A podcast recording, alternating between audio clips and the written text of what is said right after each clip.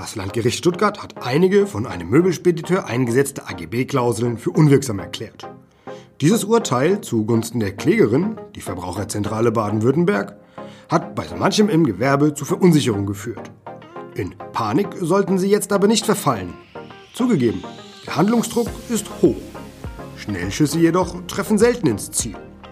Wenn Sie erfahren wollen, wie die Arme die Situation einschätzt und welche Empfehlungen wir für Sie haben, ist diese Sendung genau die richtige für Sie.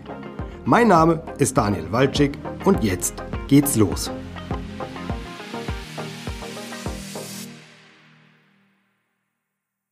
Hallo und herzlich willkommen zu unserem Möbellogistik-Magazin. Heute in Kalenderwoche 48 wird's zweistellig. Folge Nummer 10 steht an und nachdem es beim letzten Mal um strittige Fälle im Rahmen der Vergabe des AME-Zertifikats ging, beschäftigen uns heute erneut die AGB Umzug. Ehe wir auf die Hintergründe hierzu, die Folgen und die Handlungsempfehlungen der AME zu sprechen kommen, ein Hinweis zu einem anderen Urteil. Der Europäische Gerichtshof hat Ende Oktober entschieden, dass die Höhe der deutschen Lkw-Maut gegen Europarecht verstößt. Bei der Festlegung der Lkw-Mauthöhe hätten laut EU-Richtlinie ausschließlich Kosten für Infrastruktur eingerechnet werden dürfen. Der Bund hat jedoch auch Kosten für die Verkehrspolizei mit berücksichtigt, obwohl diese keine Kosten für den Betrieb der Infrastruktur darstellen.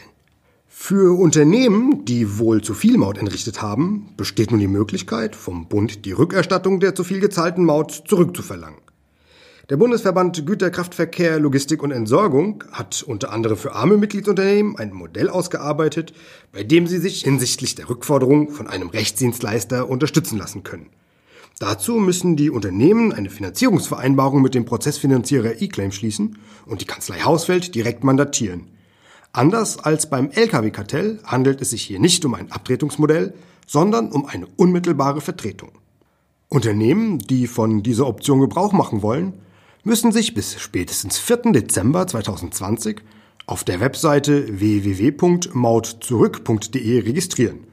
Hierfür müssen auch die Mautabrechnungen aus dem betreffenden Zeitraum mit hochgeladen werden. Bei diesem Vertretungsmodell übernimmt der Finanzierer eClaim etwaige anfallende Gerichtskosten und die Gebühren von Hausfeld gegen eine Erfolgsprovision. Die Höhe der Provision hängt davon ab, ob ein Vergleich mit dem Bund vor einem gerichtlichen Tätigwerden geschlossen werden kann ob einzelne Musterverfahren geführt werden müssen oder ob schließlich eine Einzelklage für jedes Mitgliedsunternehmen erforderlich sein wird. Bereits ein Urteil gefällt hat das Landgericht Stuttgart in einem schriftlich durchgeführten Verfahren der Verbraucherzentrale Baden-Württemberg gegen einen Möbelspediteur. Darin wurden die von der Verbraucherzentrale beanstandeten Klauseln der AGB für unwirksam erklärt. Wir haben darüber berichtet Außerdem hatte die AMÖ in einem Rundschreiben und einem Webinar am vergangenen Mittwoch umfassend hierzu Stellung genommen und informiert. Um eine mögliche noch bestehende Verunsicherung auszuräumen, bieten wir allen interessierten Mitgliedsunternehmen am 3. Dezember von 15 bis 16 Uhr erneut ein Infowebinar an. Die Einladung dazu haben wir jüngst verschickt und sollte Ihnen über Ihren Landesverband zugehen.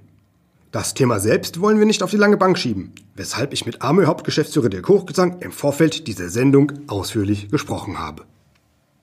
Herr Hochgesang, das Urteil hat zu einer, ja, in Teilen des Gewerbes doch spürbaren Verunsicherung geführt.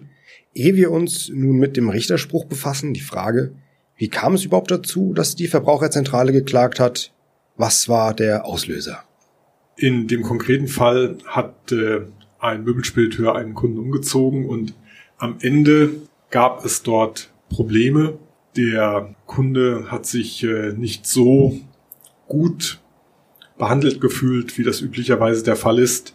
Und der Fall war auch am Ende durch den Möbelspediteur nicht vernünftig lösbar. Und daraufhin ist der Kunde mit seinem Anliegen zur Verbraucherzentrale gegangen. Die hat sich den ganzen Fall angesehen und hat dann darauf basierend den Möbelspediteur wegen der von ihm verwendeten allgemeinen Geschäftsbedingungen ja zunächst zur Abgabe einer Unterlassungserklärung aufgefordert und äh, für die Klauseln, für die das nicht erfolgt ist, dann tatsächlich verklagt. Was wurde denn konkret beanstandet? In dem konkreten Fall hatte der Möbelspediteur allgemeine Geschäftsbedingungen verwendet, die aus der Zeit vor der Verbraucherrechtsnovelle waren. Dennoch die Klauseln, die beanstandet wurden, finden sich auch in den aktuellen allgemeinen Geschäftsbedingungen zumindest in einer ähnlichen Form. Und das heißt, es gibt auch dann einen Handlungsbedarf, denn was beanstandet wurde, sind unter anderem die Klauseln, die die Erstattung der Umzugskosten regeln, nämlich wenn der Anspruch auf die Erstattung der Umzugskosten besteht, dass der Kunde diese abtreten solle. Auch die Regelung, dass der Kunde die Transportsicherung fachgerecht vornehmen lassen soll bei besonders empfindlichen Gütern, bei elektronischen Teilen und dass dort die Hinweispflichten zu beachten sind. Auch das aus Sicht der Verbraucherzentrale unzulässig und unwirksam und auch die Regelung zur Nachprüfung durch den Absender, dass nämlich der Kunde nachprüfen soll, dass nichts irrtümlich mitgenommen oder stehen gelassen wird, ist nach Sicht der Verbraucherzentrale unwirksam. Außerdem auch die Regelung zur Fälligkeit des vereinbarten Entgelts und in dem ganz konkreten Fall hatten wir noch eine Sonderheit, dass nämlich die Haftungsinformation nicht sauber von den allgemeinen Geschäftsbedingungen abgetrennt war und somit diese dann letztlich zur allgemeinen Geschäftsbedingung wurden und da gab es dann auch noch eine Beanstandung. Das sollte aber im Normalfall dann kein Problem mehr darstellen. Sie haben es angesprochen, Handlungsbedarf besteht. Wie sollten arme Mitgliedsunternehmen denn nun reagieren? Panik ist ja bekanntlich nie ein guter Ratgeber. Deshalb, was gilt es jetzt zu tun? Sie haben es ja im Grunde schon gesagt. Erstmal ohne Panik an die Dinge herangehen und in aller Ruhe prüfen, was denn im eigenen Unternehmen Sachstand ist. Werden noch alte AGB genutzt, die aus der Zeit vor der Verbraucherrechtsnovelle stammen, dann sollte man die auf gar keinen Fall länger verwenden.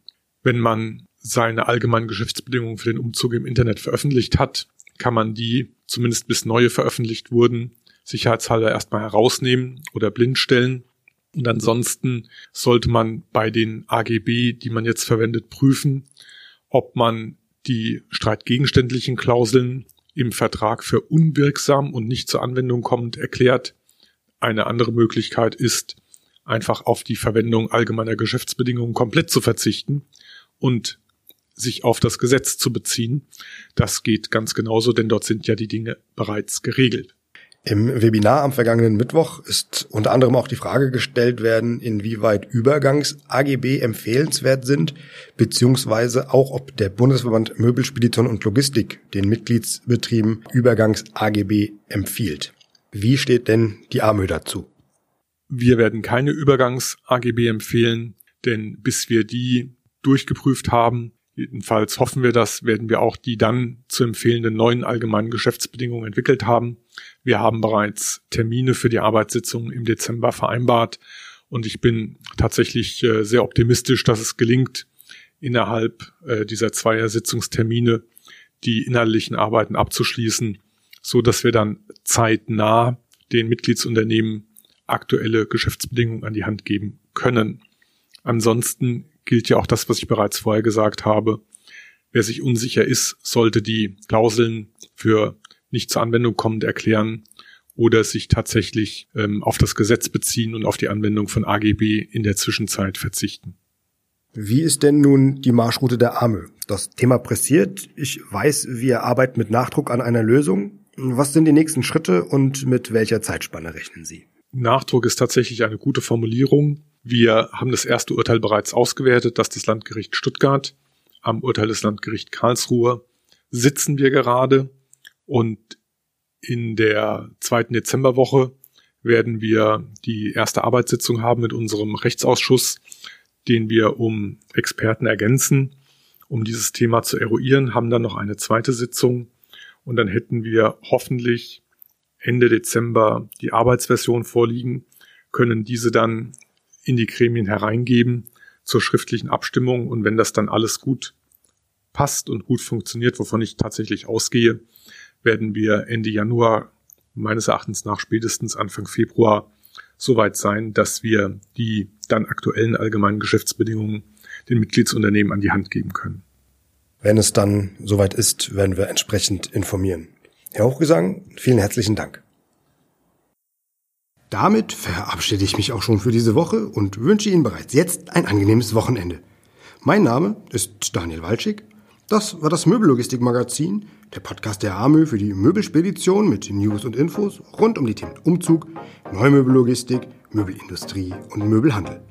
Sie hören mich mit einer neuen Folge am kommenden Donnerstag wieder. Dann die letzte Folge unseres Podcasts vor der Winterpause, ehe es dann im Januar weitergeht. Ich freue mich drauf. Bis nächste Woche.